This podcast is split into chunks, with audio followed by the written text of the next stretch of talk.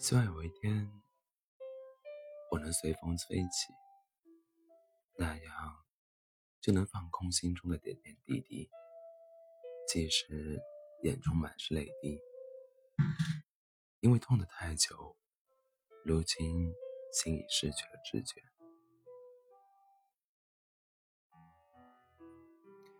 我喜欢下雨的，下雨的日子，可以在雨中淋湿自己。让秘密的雨点驱散心中的彷徨，不管它是泪还是雨，还是雨是泪，就让它尽情的在面颊上流淌。别人问淋雨冷吗？冷，因为我的心里失去了阳光。冷对我而言已经麻木，心里的眼泪。比雨水还多，而我的母亲就像是我的牢，困得我始终走不出那冰悲痛的回忆。故事还得从十三年前说起，那时我十岁，正是贪玩、懵懂、无知的年纪。父亲是家族里唯一有高学历的人，在村里。是书记，母亲是个典型的家庭主妇，除了干些家务，其余的她什么也不会。母亲是一个沉默寡言的人，除了脸上的微笑，很少听见她多说什么。她一直在为这个家默默的奉献着，用自己勤劳的双手忙里忙外。父亲在村上做事，家里大大小小的事。全都落在母亲手落的肩上，而他从来没有一句怨言。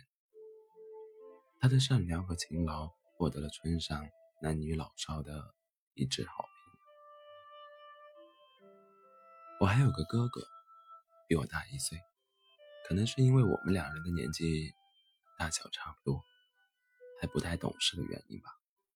那时我看到别人家的兄弟同盘而食。总是浪早推离，互相谦让爱护，而我和哥哥总是你争我抢，水火不容。我的家庭在那个时候算不上小康，但也从不缺什么。我们的日子就这样平平淡淡的过着，一家人在一起，倒也有几分幸福。就在那年春节前夕的一个晚上，母亲突然感觉身体被掏空似的。整个人痛苦的很严重，跟以前判若两人。我想，母亲应该是生病。父亲连夜把她送到医院。那时候对我而言，也就认为母亲是身体上的一个小不舒服或小小的感冒，不大，应该看看就好了。我根本没有再想任何其他的。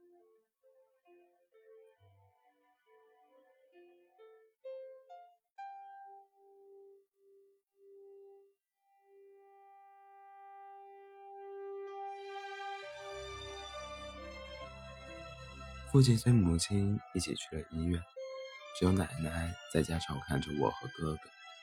天真无知的我在嬉闹玩耍中，一晃三天过去了，大门口仍不见父母的身影出现。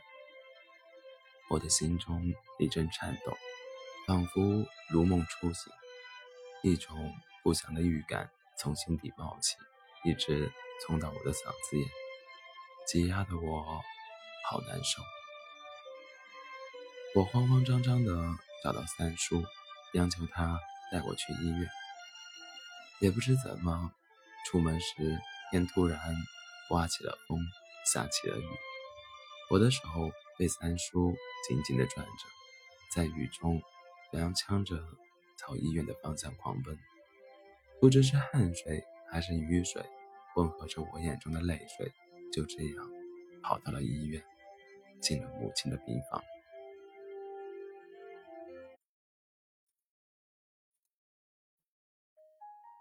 病房里好安静，静得我心里直冒凉气。只见母亲躺在病床上，手无力地垂在床沿，她满脸倦容，唇色苍白。听见脚步声，母亲费力地睁了睁眼，嘴角动动了，牵动了几下。我连忙跑几步，伏在床边，抓住那一双清瘦的手，无声地淌着泪。母亲很努努力地翘起嘴角，露出满眼疼爱的笑。她说话的声音好像从遥远的地方飘来。我怔怔的一动也不敢动，竖起耳朵，屏住呼吸，生怕漏了一个字。宝贝，以后听话，多吃饭，长身体，好好读书。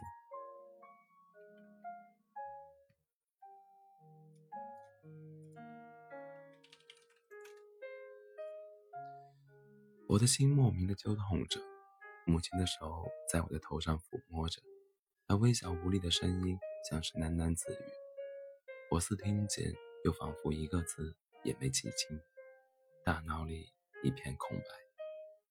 我只有全力点头，抬头望向打点滴的铁杆，上面挂着一袋殷红的鲜血，正一滴一滴的从母亲的脉络融进身体，也滴在了我的心头上。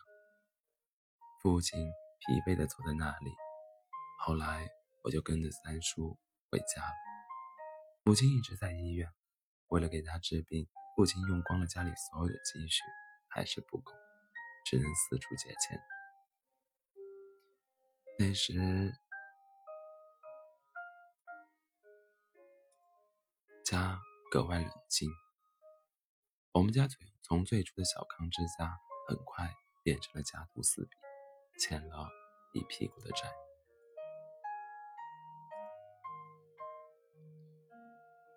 在四月的一天，妈妈终于出院回家了。因为她的回家，我的心情也开朗了起来。那天看她的亲朋好友很多，因为在农村拿补品的少，好多都是些小零食。我也随着小零食开心起来。可不知为什么，却不见家人脸上的笑容，看到更多的是无奈、失望。五月初六的早晨，我还在睡梦里，朦胧中听见了哭声。因为心里始终不敢承认有那么一个场景，所以就没敢睁眼，不然。父亲的哭声传进我的耳朵里，还有奶奶也在哭，好像所有人都在哭。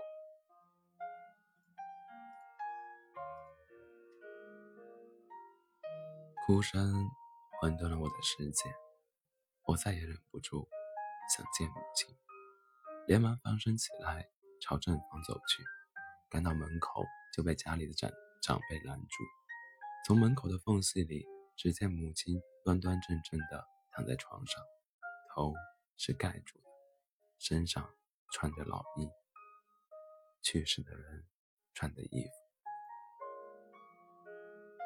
那一刻，犹如晴天霹雳，我哇的一声哭出来：“妈妈，妈妈，不要走，你快回来！”那一刻，全世界。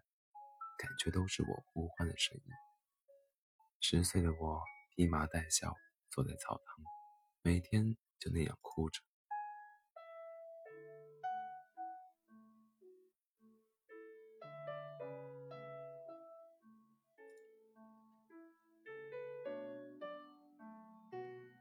亲朋好友过来流着泪安慰，爸爸则是在偏房不出来。妈妈的丧事由其他长辈料理。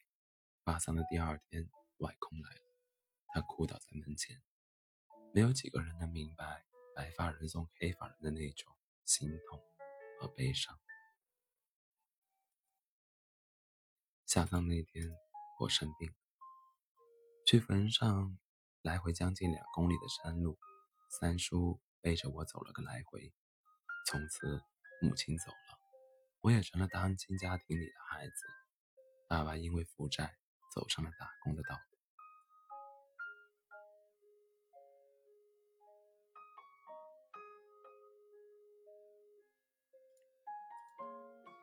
在母亲去世数日后我无意间翻柜子看到病历是贫血晚期而且是母亲自愿放弃治疗。我脑子里瞬间想起难道是因为钱吗？为什么老天要这样对我们？对待我慈祥的母亲，这么多年，每当想起母亲就会流泪。爸爸几乎一年才回家一次。奶奶照顾我和上学的哥哥。某天，我无意中看到爸爸的笔记本，上面写着：“恩爱夫妻十三载，教育两子，快成人。”时隔太久，有些已不记，已记不得了。我们，我能体会父亲的伤悲，可是老天不公。为什么要这样对待我们？奶奶和爷爷身体不好，可是每天我们的温饱还是有的。每逢过年，姑姑叔叔都会买来新衣服、鞋子。虽然开心，可是再也没有那种味道了，慈母的味道。过年去看外公，整整十年，一见我就泪流满面，每一次哭得那么伤心。我也会跟着哭。外公来看我们，从来不进我的家门，而是到我姨家，因为他伤心，所以踏不进这伤心地。他想女儿，却又不想面对发生的事实。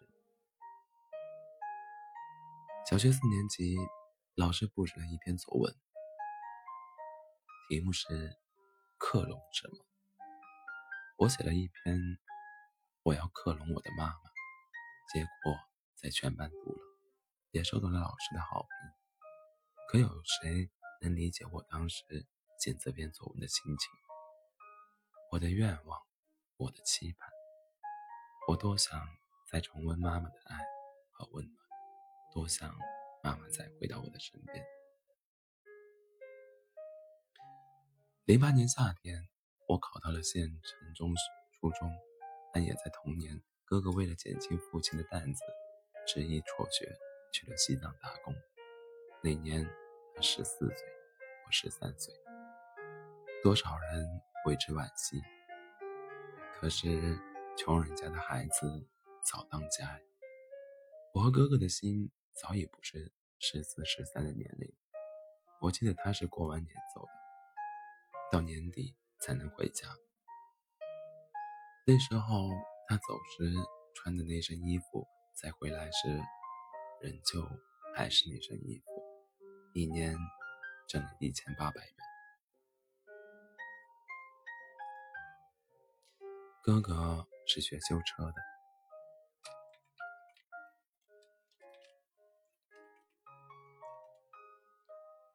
机油渗透了他的手，黑的洗不下来，奶奶哭了好几天。我能体会到那时的一千八百元是多么多么的珍贵和来之不易。这是他用他稚嫩的双肩和油腻的污手，还有心上的泪水换来。零九年的夏天，我上初二，那个暑假我在家，亲眼目睹了父亲的艰辛。他每天日升而出。日落而归，他忙碌的身影在风中摇晃，飞扬的尘土沾满了他的衣裳。忽然间发觉，他苍老了许多。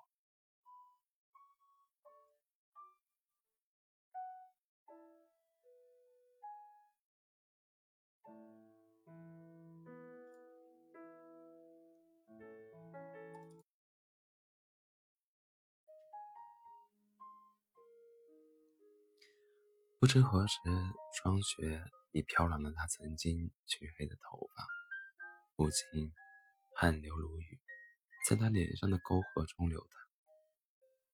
那年英俊挺拔的父亲再也不见了。如今他被生活和苦难折弯了腰，换了面。曾经的意气风发，风华，被如今的疲惫和愁容所代替。看见这些，我的内心无比疼痛，备受煎熬。而哥哥也是如此，小小年纪就放弃了自己的学业，挑起了家的重重担。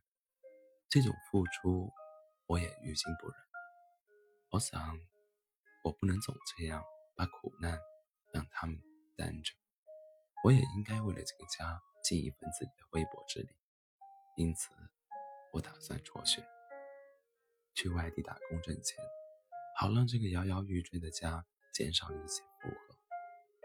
于是我打定主意向父亲讲明了我的想法，没想到却遭到了所有人的反对。年迈的爷爷甚至下跪恳求，执意我不要辍学。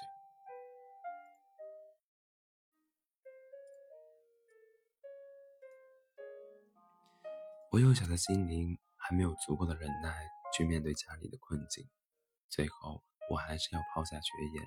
将踏上打工的道路。八月十五的晚上，我坐上火车来到哥哥上班的工地。我和哥哥央求工地的头给我找份事儿做。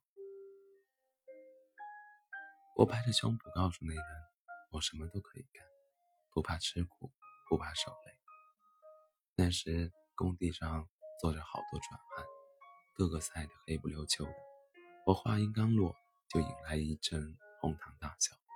以我这种苗条的身段，像个弱不禁风的小树苗。这笑声，我知道没人能看好我。工地的头儿用眼睛扫了我，扫了一下我，把头偏向一边，阴阳怪气地说：“要干活？嗯，就跟他们一起干吧。”说完，怒着嘴巴，吹着欢快的口哨，走人了。这时。头顶上的太阳似火，把人烤得口干舌燥。我咽了口唾沫，润了润喉，把一扎捆好的钢筋试图扛在肩上。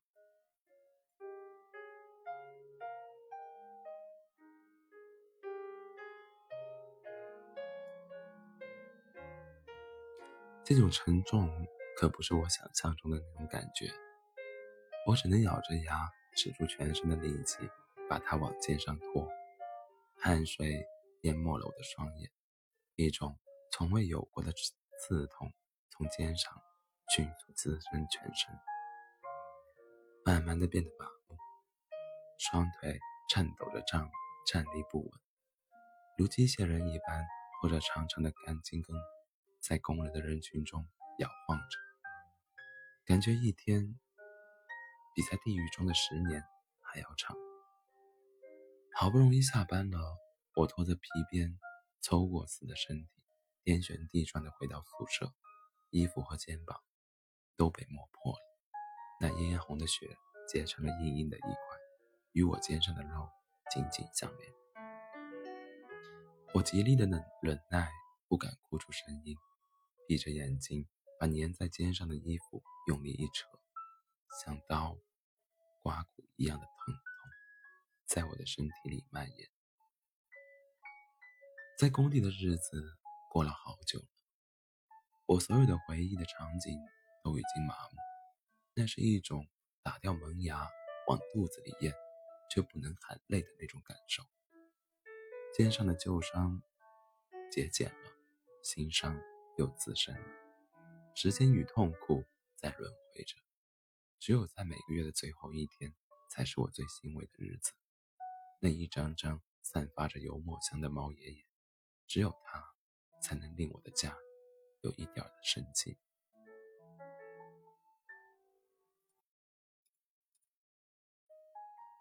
第二年的春天，我累垮了，无奈只能回家。没办法，每天只能喝着中药来调理身体。可是光这么在家耗着也不是办法，不但挣不了钱。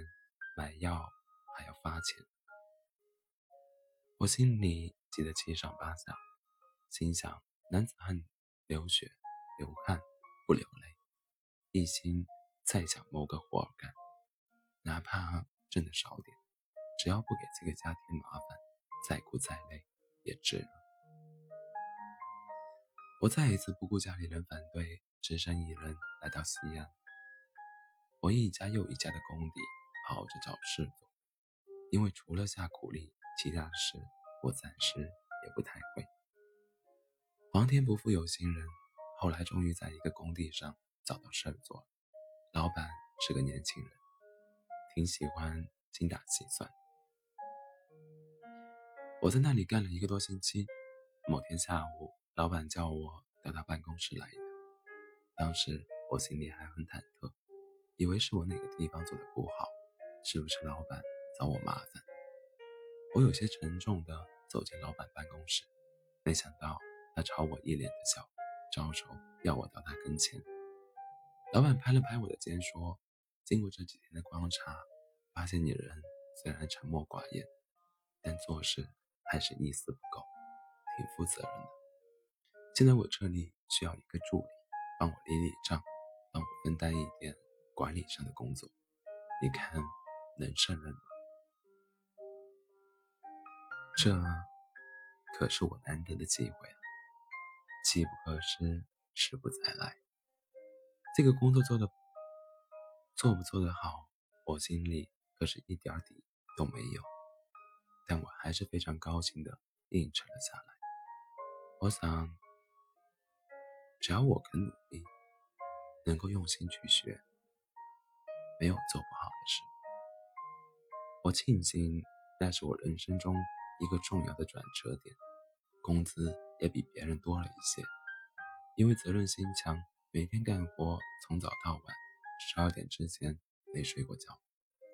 与我相同年纪的人中。相信没有几个会有我那样的生活：吃饭、睡觉、干活，日复一日，人就跟机器一样，不停的在转。再苦再累，只为一个家的明天。为了他，我要一直的坚持和坚强。那时候，我在床头写了一句话。再苦再累，永不言败。不死，我终将出头。二零一三年，我工地的老板介绍我认识了一个朋友，也是做工程的，承包了一些工地上的活。当时他说手上有点小活，说给我做，赚多赚少都是我的。我一咬牙答应，总不能一辈子。在在人家手下干活，有机会自己也可以拼一拼。十七岁的我就这样在别人的帮助下，我也做了个小老板。可是老板可不是好当的，一点儿也不轻轻松。谁也无法体会到，在我那个年纪，一下领十个人干活。那时的我彻夜失眠，白头发也出来了好多。一年奋斗下来。我的第一桶金，十二万。当钱打到我卡上的时候，是腊月二十八。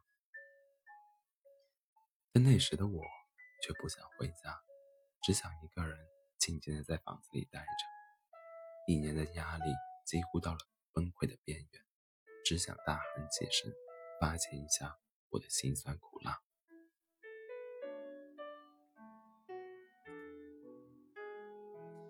二零一四年，我又成功的接下了接下了一个活，但是努力的付出却输给了经验。我不但没赚钱，而且还赔了好多钱。所有的辛劳和希望付之东流。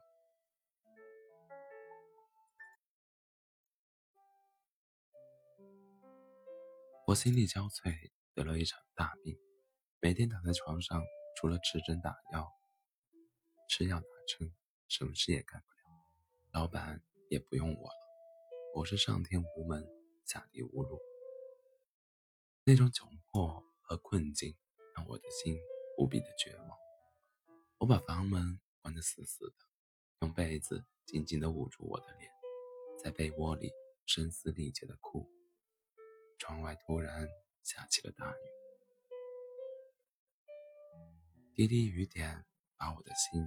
敲得千疮百孔，我不甘心，也不认输。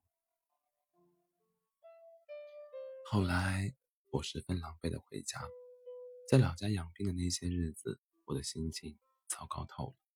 那天，我和哥哥打了一架，父亲因为出于我小，给了我一巴掌。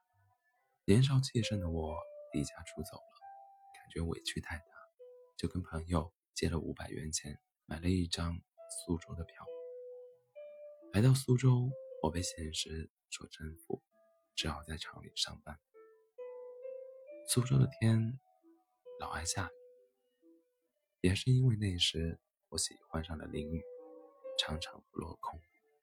也许我在惩罚自己，也许是为了洗刷我内心的某种伤痛。当母亲的忌日到时，我却不能为她上香，也不能在外公面前为母亲尽孝，而且还让父亲为我担忧，让爱我的人失望。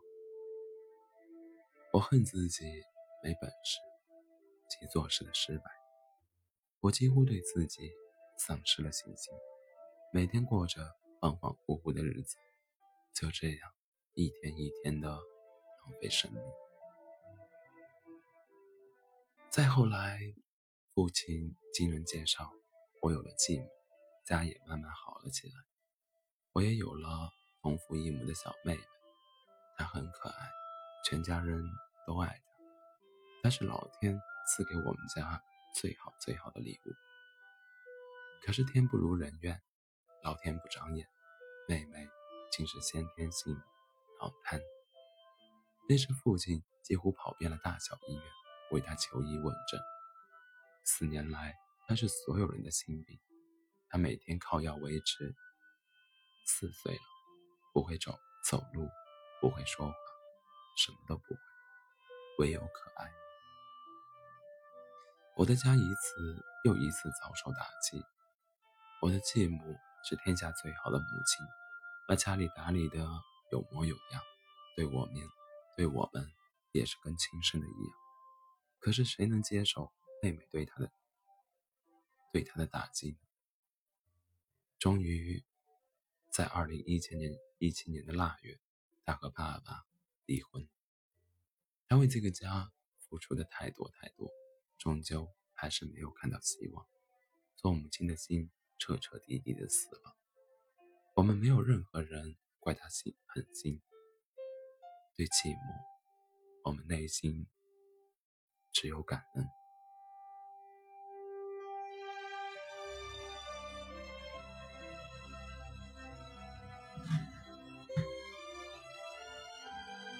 屋漏偏逢连夜雨，船迟又遇大头风。继母走后不久，我出了车祸，小腿骨折，做了手术。这个家再一次遭受到沉重的打击。父亲既要照看着离不开人的妹妹，同时又要伺候病床上的我，两个人的吃喝拉撒全是父亲一个人忙里忙外。那段时间是我人生中。